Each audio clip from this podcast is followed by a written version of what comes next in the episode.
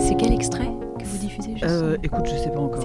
Je, je- je me demandais si j'allais pas passer la bande-annonce, on va voir. Ouais, ouais. Mais J'aime Ouais. bien le- la musique aussi que les réalisatrices ont Ouais. trouvé chouette. Ouais, bah, on, trouve, on trouvera un moment un peu sonore comme oui, c'est ça. vrai, il faut en parler du Bonjour à toutes, bonjour à tous. Cette semaine dans Aparté, nous allons parler d'un podcast produit par France Inter. Et je suis heureuse d'animer cet épisode avec Jean-Baptiste Diebold. Nous sommes exceptionnellement dans un studio de Radio, France. Bonjour Jean-Baptiste. Salut Élise, Colette et bonjour à toutes celles et ceux qui nous écoutent.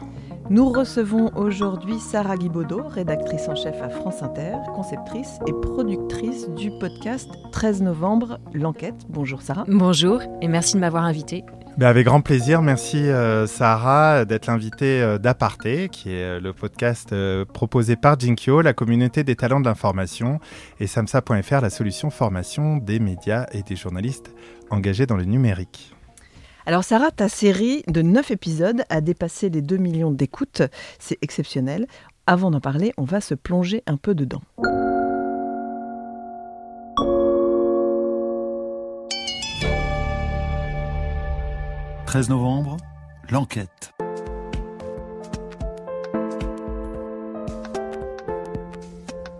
Une série en podcast de France Inter. Il y a des mecs qui sont arrivés, ils ont tiré. deux très fortes explosions. Je suis théâtre, une expérience. Moi, si je veux, je rentre en France et je fais tout péter. Je suis Sarah Guibaudot, journaliste à France Inter, et je vous propose de reconstituer le parcours des terroristes de Paris et de Bruxelles. Épisode 1, 13, 11, 15. Alors Sarah, tu es journaliste à France Inter. Première question simple, pourquoi ce format de podcast natif et pas une émission à l'antenne? Bah, des émissions à l'antenne, on en a fait énormément hein, sur les, attentats euh, de 2015, euh, sur le 13 novembre. Euh, moi, je, travaille quand même surtout en format news, c'est-à-dire en format assez court. Donc, j'étais au service police-justice de France Inter. Je, je suis cette enquête. Alors, donc, au jour le jour, je vais vous révéler que les enquêteurs ont trouvé dans un ordinateur, par exemple, le testament de Salah Abdeslam, qui nous explique un peu plus dans quel état d'esprit il était, ou que euh, des membres du commando ont été arrêtés en Autriche, ou qu'on a identifié le commanditaire, par exemple. Puis il y a un moment, euh, je me suis dit, c'est, ça devient compliqué. Je le voyais même à la réaction des présentateurs de France Inter, que certains avaient perdu le fil, qu'il y avait euh, trop de personnages, entre guillemets, que... et c'est- à peu près à quelle époque, tu te souviens? Ah, je pense que c'est l'enquête, arrivé euh, un an, deux ans après. Euh, par En exemple, 2017, voilà. Alors tout le monde se souvient du euh, survivant des commandos de Salah Abdeslam. Mais est-ce que vous savez que le commanditaire, c'est Oussama Attar? Voilà, je crois que assez, voilà, au bout d'un an ou deux quand même, euh, alors que l'enquête judiciaire continuait de nous apprendre des choses euh, absolument passionnantes, moi je trouve sur, euh, bah voilà, comment ont été fabriqués ces attentats, comment ils s'inscrivent dans cette vague djihadiste qu'on a connue ces dernières années, ça devenait plus difficile de le raconter sous un format une minute, deux minutes dans la matinale. Voilà, c'est il y avait un moment, il fallait restituer la vision d'ensemble et recoller un petit peu tous ces morceaux. Et c'est le moment où effectivement France Inter a lancé euh, sa politique de podcast natif, euh, où euh, voilà, j'ai je me suis dit ah bah oui ça c'est un format euh, qui permet d'être à la fois dans la narration, dans le documentaire, et je vais pouvoir utiliser. Alors, je pense qu'on n'a pas du tout réinventé la radio. hein, euh, le feuilleton, euh, la série, c'est des choses qui existent depuis très longtemps. Mais euh, là, je, me suis dit que c'était vraiment à exploiter pour ce projet. Il y avait- En fait, il n'y avait aucune case d'antenne dans laquelle ton projet pouvait rentrer, c'est ça? Ah mais si, on pouvait tout à fait. D'ailleurs, euh, si, si, ça, ça pouvait rentrer dans une case d'antenne. Euh, euh, par exemple, Thomas Legrand, qui avait fait son podcast à la Hussarde, C'était à la lui, hein, fois, oui, de la rédaction en tout cas. Et c'était, il y a eu à la fois une série d'émissions l'été, puis voilà, et en même temps le, le format podcast. Alors, est-ce que 13 novembre, l'enquête aurait pu occuper une place à l'antenne? Dans l'absolu, pourquoi pas? En même temps, il y avait, voilà, moi j'étais, le, le procès c'est dans un an, donc c'était peut-être pas le bon moment non plus pour le mettre à l'antenne. Euh, C'est quand même aussi un propos assez euh, dur parfois. Euh, donc il fallait trouver la bonne place. Euh, bon voilà, après voilà, moi c'est pas le, le- c'est pas moi qui décide de mettre à l'antenne ou pas à l'antenne. En tout cas, ce, de toute façon, ce format, enfin ce, ce podcast a trouvé son public effectivement. Et, euh, Et il n'a pas du tout été décliné à l'antenne, en fait. Enfin, toi, tu alors, il a, façon. été décliné à l'antenne, si la, la- la semaine de sa sortie, mais entre 23h et minuit, et le week-end aussi euh, assez tard. Ah, les épisodes ont été diffusés. Ouais, ouais. Mais il a été conçu podcast et puis ensuite diffusé, comme, comme ce qu'avait fait Thomas Legrand avec euh, sa Il- série. Ouais, mais il- voilà, mais l'idée c'était vraiment de. Alors bon, déjà, je pense qu'il y a une réflexion globale euh, qui n'est pas forcément moi mon propos euh, de journaliste, mais qui est de dire euh, on veut attirer effectivement une jeune génération qui a cette culture du podcast et qui n'a plus forcément euh, le, le réflexe euh, d'allumer un bouton sur euh, 87.8 sur la bande FM. Donc on veut, on veut effectivement parler aussi à, d'autres personnes et, c'est l'occasion. Euh, et puis, euh, donc voilà, il y avait ce côté-là. Et puis, euh, moi, c'était vraiment, je vous dis, profiter d'un format qui n'est pas courant, effectivement, à l'antenne. Ici, ça s'est ça s'est bien passé quand tu as proposé le, le sujet, puisque tu t'insérais dans une politique, enfin en tout cas un début de politique ou de stratégie euh, de France Inter et de Radio France euh, sur les podcasts natifs, ou est-ce que c'était vraiment ovni, euh, bizarre euh, de proposer ça? Non, c'était euh, c'était effectivement assez logique. Après, euh, après c'est c'est toujours. euh, enfin, en tout cas, moi, voilà, j'ai j'ai- j'ai j'ai entendu Thomas Legrand à la Hussarde. j'ai envoyé un mail. Ah oui, c'est Voilà, vraiment c'est qui a parti de moi. impulsé. Voilà, c'est parti Voilà, j'ai j'ai vraiment. En plus, je me disais, voilà, j'ai essayé de, de le vendre à ma direction en disant, voilà, écoutez, dans, dans, dans un an, deux ans, il y aura le procès. Aujourd'hui, on est quatre ans après, donc l'enquête judiciaire, les choses sont un peu cristallisées. Au départ, on, pa- au dé- on peut partir sur plusieurs pistes. Là, aujourd'hui, il y a un certain nombre de, choses qu'on sait. On, voilà, c'est vraiment le bon moment pour raconter ça. Euh, après, la direction a choisi de, me faire confiance et c'était parti. Euh, et je pense que c'est vraiment quelque chose qu'il faudrait refaire, honnêtement, d'exploiter euh, les, enquêtes ou les, des, sujets qui se prêtent comme ça à une narration longue sous ce format-là.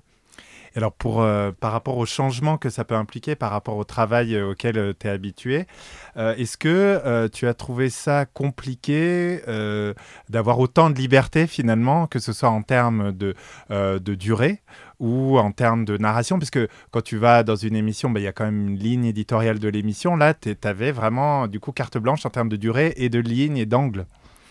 Alors non, j'ai pas trouvé ça si compliqué. C'est sûr que quand on est euh, habitué comme moi à des formats très courts, il faut euh, voilà, c'est une autre écriture. En même temps, moi j'avais eu l'occasion déjà d'écrire un livre d'enquête. Enfin voilà, quand on est journaliste quand même, on, on sait jongler un, un peu avec les formats. Moi j'ai trouvé ça plutôt vraiment euh, enthousiasmant. Euh, après, ce qui a été plus déroutant pour moi, c'est quand on a commencé à m'expliquer, mais tu sais Sarah, le podcast, faut parler à la première personne. Alors c'est très loin de ma Comment c'est culture. venu ce sujet C'est qui te, te l'a dit?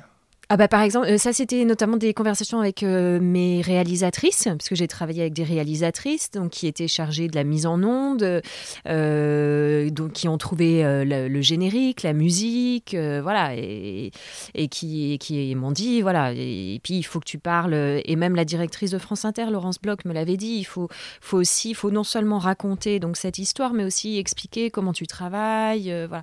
Et c'est très intéressant d'ailleurs, je trouve que ça fait partie d'une charte de, de- un peu de, transparence et d'une nouvelle relation à l'auditeur. Si on peut en même temps lui expliquer, voilà, pourquoi, pourquoi je vous raconte ça, comment je le sais, d'où ça vient, euh, et puis qu'est-ce que je ne sais pas aussi, euh, pourquoi là je fais plusieurs hypothèses et finalement on peut pas trancher. euh. ça c'était une ça, ça c'était la démarche pour moi, enfin qui, qui tranchait avec mon travail habituel. Et au final, de dire je, t'en retires quoi? C'est quoi les, la bonne manière de le faire, quelque part entre trop d'intime et trop de neutralité, peut-être euh, comme on a l'habitude? Moi, honnêtement, euh, l'intime, j'y tiens pas du tout. Euh, je, d'ailleurs, j'en, fais quand même très peu au final hein, sur les là, épisodes. Tu l'as fait par petites touches. C'est ou par petites Tu dis, bah là, je suis un peu gêné par tel et tel aspect, ou j'ai remarqué ça. Voilà, moi je trouve que c'est, c'est vraiment c'est, pertinent quand il s'agit d'expliquer euh, mon travail, comment je procède, et sans doute que j'aurais pu aller un peu plus loin euh, et prendre encore plus le temps de le faire. Euh, comment je, pourquoi je vous dis ça, comment je le sais, euh, les questions que je me pose, les questions que d'autres se posent, euh, les doutes que je peux avoir. Voilà, ça c'est une démarche euh, journalistique intéressante, je trouve. Et alors sur l'écriture elle-même, donc tu commences premier épisode par donc euh, la fameuse soirée du vendredi 13 novembre, et après tu reprends un fil chronologique. Comment s'est passée l'écriture et est-ce que tu es très vite arrivé sur ce principe chronologique? Euh, ça a été une grosse prise de tête, ça, de savoir dans quel sens et comment j'allais raconter les choses. Et puis, oui, euh, revenir à la bonne vieille euh, chronologie reste, hein, le- à chaque fois qu'on est perdu, c'est la valeur sûre. c'est voilà, même si on est obligé là de faire quelques allers-retours, par exemple quand je m'intéresse aux commanditaires et que je, je veux replonger dans cette phase absolument fondatrice et cruciale pour la mouvance djihadiste qui a été l'intervention américaine en Irak en 2003. Voilà, il y a quelques moments où il faut absolument s'autoriser les allers-retours, mais sinon s'en tenir à la chronologie était à mon avis la, seule façon de, rendre les choses euh, lisibles, puisqu'on est quand même dans une histoire longue, encore une fois avec beaucoup de personnages, même si j'ai essayé de recentrer là aussi, mais euh, euh, voilà, pour ne pas perdre complètement les auditeurs. Et tu as essayé de t'imprégner d'autres podcasts. Alors, je ne sais pas, peut-être de euh, la, la radio publique, justement, aux États-Unis, NPR, ils ont euh, fait des énormes succès en podcast. Est-ce que tu as été chercher de l'inspiration? Euh, oui, j'ai écouté Serial, évidemment, Euh, et euh, j'ai trouvé ça passionnant. Et euh, d'ailleurs, Là, dans Serial, elle s'implique beaucoup plus. elle s'implique beaucoup plus. Et c'est pour ça que moi, je trouve que j'aurais pu le faire aussi, mais ça prend encore plus de temps. Et il aurait fallu euh, faire euh, être encore plus détaillé, encore parce que alors, elle, euh, c'est un, un niveau de détail dans les faits, dans, qui est passionnant. Mais euh, voilà, je pense que ça pourrait se faire sur, par exemple, si j'étudiais un crime ou un fait divers, mais plus peut-être un peu plus simple quand même. Elle s'intéresse euh, à souvent, elle part d'une affaire euh, et pas euh, qui n'implique pas euh, autant de monde et avec un peu quand même ce- cette dimension un peu historique et géopolitique qui transparaît, je pense, dans 13 Ou novembre peut-être si tu l'enquête et qui était t'enregistrais au jour le jour, et donc du coup, tu pourrais, sans savoir euh, la fin, euh, raconter ton processus. Quoi. Oui, alors en plus, elle, effectivement, elle, euh, parfois c'est fascinant. Moi, je me mets à sa place, quelle angoisse. Elle ne sait pas chaque semaine ce qu'elle va pouvoir raconter. Parfois, elle n'a pas trouvé grand-chose, il faut quand même le dire. Bon, effectivement, on n'était pas exactement dans, voilà, dans, dans ce format-là.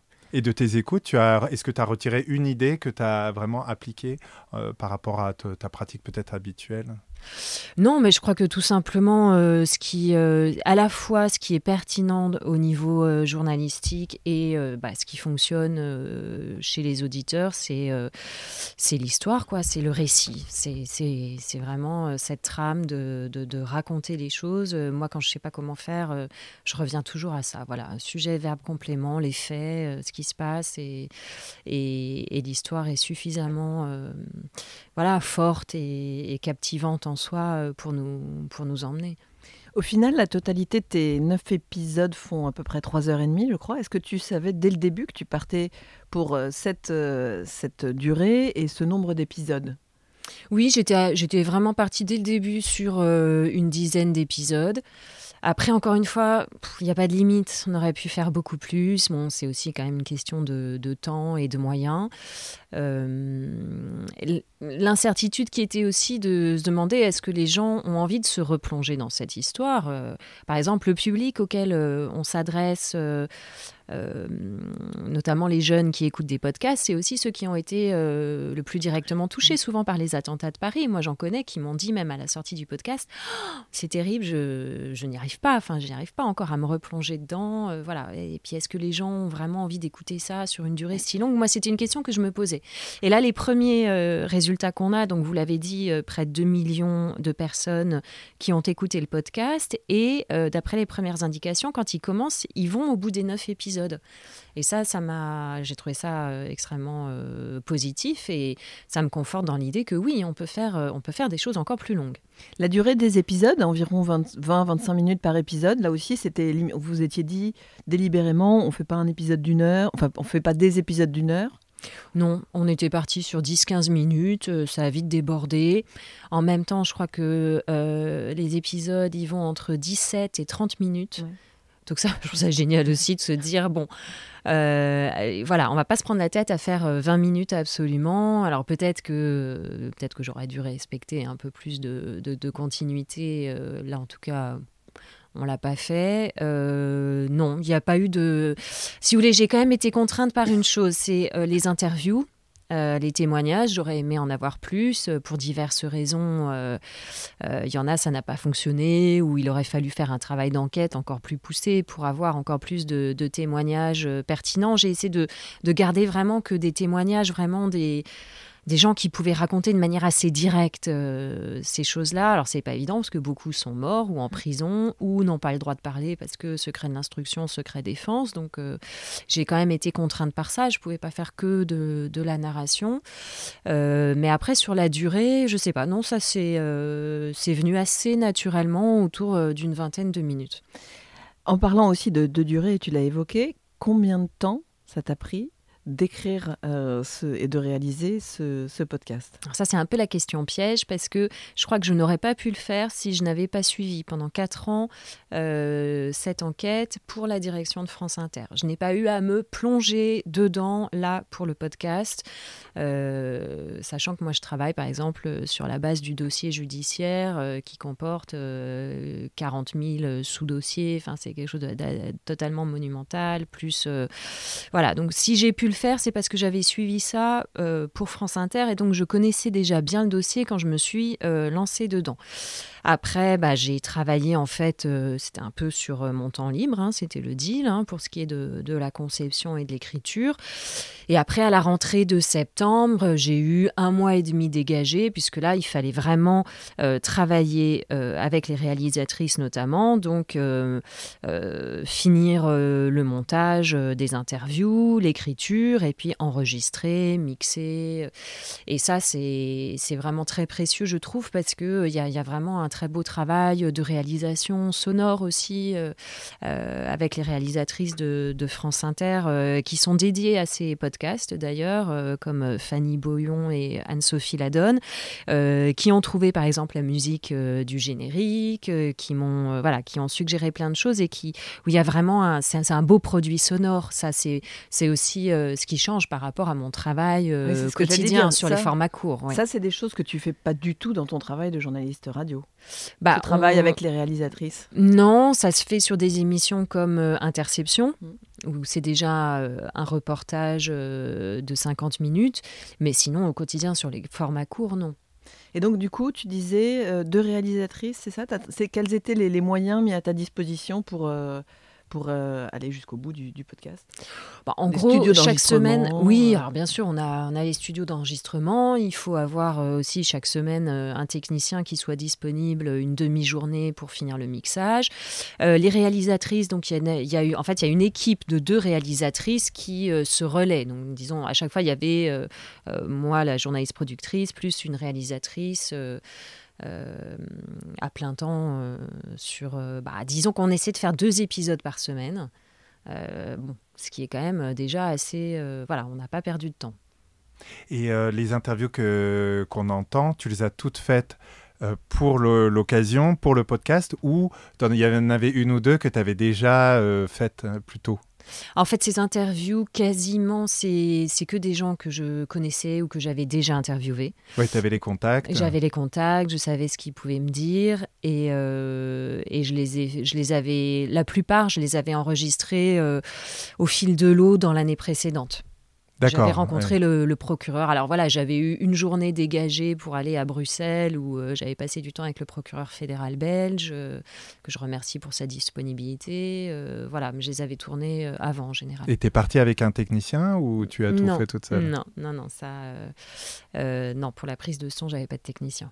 Alors du coup, euh, moi c'est vrai que j'avais vu euh, le, euh, pour terminer un peu sur cette partie réalisation, la série documentaire sur, sur Netflix, qui elle reste vraiment sur le 13 novembre. Toi, ce qui est vraiment intéressant, c'est le fait d'aller en Syrie. Enfin, voilà, on te suit ou on suit les personnages en Syrie, en Belgique, en Grèce. Est-ce que au final, tu dirais que le plus difficile dans ce projet, ça a été, ça a été quoi? Ça a été de, euh, de le mettre en forme, de le concevoir, de, euh, de, trouver le temps. Au final, tu, tu en penses quoi? Non, au final, effectivement, euh, moi, Netflix, j'ai adoré leur, leur- documentaire, donc je voulais pas refaire la même chose, et notamment, alors, on a estimé qu'il était important de re-raconter quand même un peu le, le 13 novembre euh, pour situer les personnages, savoir où- d'où on partait, et moi, ce qui m'intéressait, c'était euh, effectivement le, parcours des terroristes. Alors, effectivement, il y a encore des zones d'ombre, et notamment un des, points les plus passionnants, c'est qu'est-ce qu'ils ont fait en Syrie, puisqu'à à part donc Salah Abdeslam, tous ceux qui sont venus euh, les attentats du 13 novembre et ensuite euh, de Bruxelles euh, en mars 2016 euh, ont fait ce, séjour. très important dans leur parcours en Syrie ou en Irak au sein du groupe État islamique. Et donc là, euh, il y a euh, des témoins, il y a des revenants qui ont raconté des choses à la justice. euh, Il a encore, c'est encore assez parcellaire. Il y a aussi, euh, et ça, ça a été très intéressant pour moi euh, de donner aussi la parole aux reporters de guerre, aux grands reporters qui euh, avaient aussi approché cette réalité-là, soit en allant sur le terrain, soit comme mon collègue Omar Waman euh, euh, en, interviewant ces djihadistes euh, en 2013-2014, quand on était tous euh, à s'interroger sur euh, cette euh, de djihadisme qui touchait euh, des centaines de jeunes Français. Ou encore Euh. Nicolas Hénin. C'est vrai que ce qui est surprenant, c'est que bon, on connaissait le fait qu'il avait été otage, mais moi, j'avais jamais fait le rapprochement qu'il avait fréquenté ces types-là en Ouais. tant que geôlier, du coup. euh. Oui, oui, alors, et alors ça, euh, le témoignage de Nicolas Hénin est absolument euh, passionnant aussi euh, de ce point de vue-là, bien sûr. Et, et, et d'ailleurs, c'est une des choses que je voulais faire, enfin, je pense qu'il transparaît un peu, c'est que cette mouvance djihadisme, c'est un tout petit monde aussi. Il y a le 13 novembre, mais il y a des liens avec beaucoup d'autres attentats, avec beaucoup d'autres noms qui sont connus en ce moment. C'est voilà, c'est ce que nous disent d'ailleurs les magistrats antiterroristes. C'est quand même aussi un, petit monde. Et oui, Nicolas Hénin a eu euh, le malheur de, côtoyer notamment euh, l'artificier euh, des attentats de, de Paris et de Bruxelles, et donc d'être le témoin, je pense, d'une d'une étape importante dans leur parcours et leur formation. Ces jeunes qui partent en Syrie, qui sont au départ vraiment de la chair à canon, et puis dont beaucoup d'ailleurs vont être dégoûtés et vont rentrer en France, et puis pour ceux qui, qui persévèrent, euh, vont euh, parfois prendre du galon, donc en devenant les geôliers, les tortionnaires des otages occidentaux, et puis pour certains ensuite,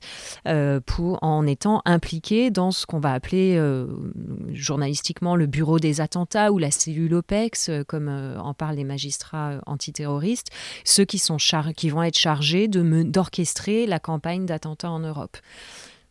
Et tu as en tête une saison 2 Oui, j'avais en tête une saison 2, mais là, elle est au point mort euh, parce qu'il faudrait de nouveaux témoignages. Euh, C'est des gens qui sont aujourd'hui euh, en prison. C'est des gens, voilà. Si, si, je pense qu'il nous reste quand même des choses à apprendre. Euh, je pense que voilà, si, si certaines personnes euh, sortent de prison, si euh, ou peut-être s'il y a un moment après le procès, sans doute certains magistrats antiterroristes ou spécialistes du renseignement s'autorisent à parler. je pense qu'il y a matière à faire une saison 2, oui. Le procès nous apprendra rien, tu penses? Moi, c'est ma crainte. C'est ce que tu dis à la fin Ouais, euh, c'est ma crainte parce que c'est quand même l'expérience. euh, j'ai envie de dire, c'est quand même l'expérience euh, des, des procès antiterroristes. Il y a, y a- y a- une loi du silence. euh, il y a, bah, les gens, de toute façon, les accusés n'ont pas, n'ont pas intérêt à s'incriminer. euh, et puis, il y a aussi cette... alors, on verra si le contexte a changé l'année prochaine, puisque le, le procès, il est prévu normalement en janvier 2021, mais je... Moi, je crois qu'il y a une forte pression.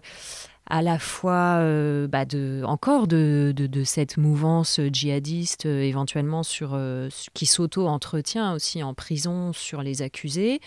Et que hum, voilà en tout cas ceux qui n'ont pas parlé de dans l'intimité on va dire du cabinet du juge d'instruction parler dans un procès devant les autres et dans, dans un procès aussi hyper médiatisé j'y crois pas beaucoup. Mais et d'ailleurs, euh, un, des regrets que j'ai dans le podcast, c'est que j'ai pas eu le temps de m'attacher suffisamment euh, à la personnalité de Salah Abdeslam, justement, qui sera euh, sans doute le, principal accusé, et dont le parcours est absolument fascinant. C'est-à-dire, moi, ma conviction, ce que j'essaye d'expliquer dans le dernier épisode, c'est que oui, il s'est dégonflé le 13 novembre. À l'évidence, tout, tout son comportement et, et le déroulement des fêtes cette soirée-là le montrent.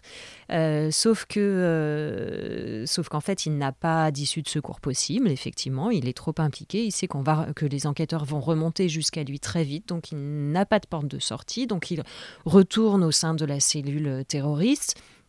Et, et puis son frère, lui, euh, s'est fait exploser à Paris. Et je pense qu'il a cette pression du groupe euh, qui va le pousser, au contraire, à, défendre l'idée que c'est pas de sa faute, que c'est sa ceinture qui n'a pas fonctionné, mais que, que oui, il était prêt et à, et à revendiquer les attentats. Et je, malheureusement, je suis pas. Enfin, il est très clair que l'enfermement dans lequel il est aujourd'hui, euh, voilà, est-ce que ça va le pousser à l'introspection et, à changer sa position Je vois pas très bien comment, honnêtement. Pour revenir sur le podcast, et euh, le, podcast notamment dans une radio, une radio euh, publique, euh, tu, tu penses que ça remplit, euh, au final, d'avoir fait cet exercice-là, ça remplit quel objectif pour la radio? Et puis toi, qu'est-ce que ça t'a apporté dans ton métier? Alors pour la radio, moi je trouve qu'on est vraiment dans notre euh, là dans notre fonction de service public. C'est quand même un événement majeur de notre histoire euh, contemporaine, même une page euh, importante qui a eu des répercussions géopolitiques, sociales, politiques, et donc essayer de voilà de d'expliquer un peu en détail les faits, le déroulement. moi je trouve que je suis très contente de l'avoir fait et je pense que ça avait toute sa place et que voilà c'est vraiment la mission. Ça fait vraiment partie du cahier des charges et de la mission de France Inter. Euh, Qu'est-ce que ça m'a apporté moi? Voilà, c'est assez personnel. Moi, j'étais à la fin euh, d'un cycle. J'avais, je savais que j'allais quitter, euh, voilà, le, service police-justice pour me tourner vers d'autres fonctions. Et moi aussi, ça m'a évidemment beaucoup marqué ces dernières années. Je euh, et j'avais envie de, voilà, de, encore une fois, de, recoller les morceaux et de laisser, euh, euh, de, laisser un produit qui me permette de, pas de mettre un point final, mais en tout cas de, de, de, faire j'espère, un bon résumé de ce que je savais à ce moment-là. Et euh, de cette expérience, tu, tu retires un conseil que tu pourrais donner à quelqu'un qui a envie de faire un, un podcast d'enquête? C'est encore un, un genre pas extrêmement euh, développé, mais, mais qu'il mérite euh, très probablement. Ah oui, oui, moi je trouve que ça, et d'ailleurs, mais je suis sûre que ça va fleurir. de, enfin, c'est très clair que là, aujourd'hui, euh, beaucoup de journaux se mettent à faire des podcasts et que ça va se développer. Et nous aussi, à France Inter, on, va en faire d'autres. Euh, des conseils, bah écoutez, je sais pas, effectivement, il faut rester sur. euh, voilà, rester sur le, le récit. euh, finalement, la, la narration, c'est pas, c'est c'est une manière assez simple. euh, voilà, raconter factuellement les choses. Euh, quand on travaille dans le domaine de l'enquête, la réalité dépasse toujours la fiction. Donc, toute la matière est là pour, pour la raconter. La chronologie, ça reste effectivement la, valeur peut-être sûre. aussi, tu disais, Et- ce que je trouve intéressant, l'expertise sur un sujet, parce que ça demande beaucoup, beaucoup de travail, en fait, euh, de se plonger dans une grande enquête comme ça.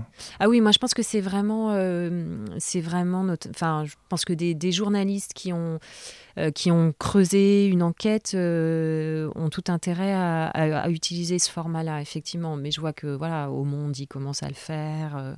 c'est une suite assez logique. Merci beaucoup, Sarah Guivaudot, d'avoir accepté euh, notre invitation. On se retrouve la semaine prochaine pour parler à nouveau d'innovation dans les médias. Salut Élise. Salut Jean-Baptiste, salut Sarah. Vous venez d'écouter Aparté, le podcast de l'innovation éditoriale. qui vous est proposé par Jinkyo, la communauté des talents de l'information.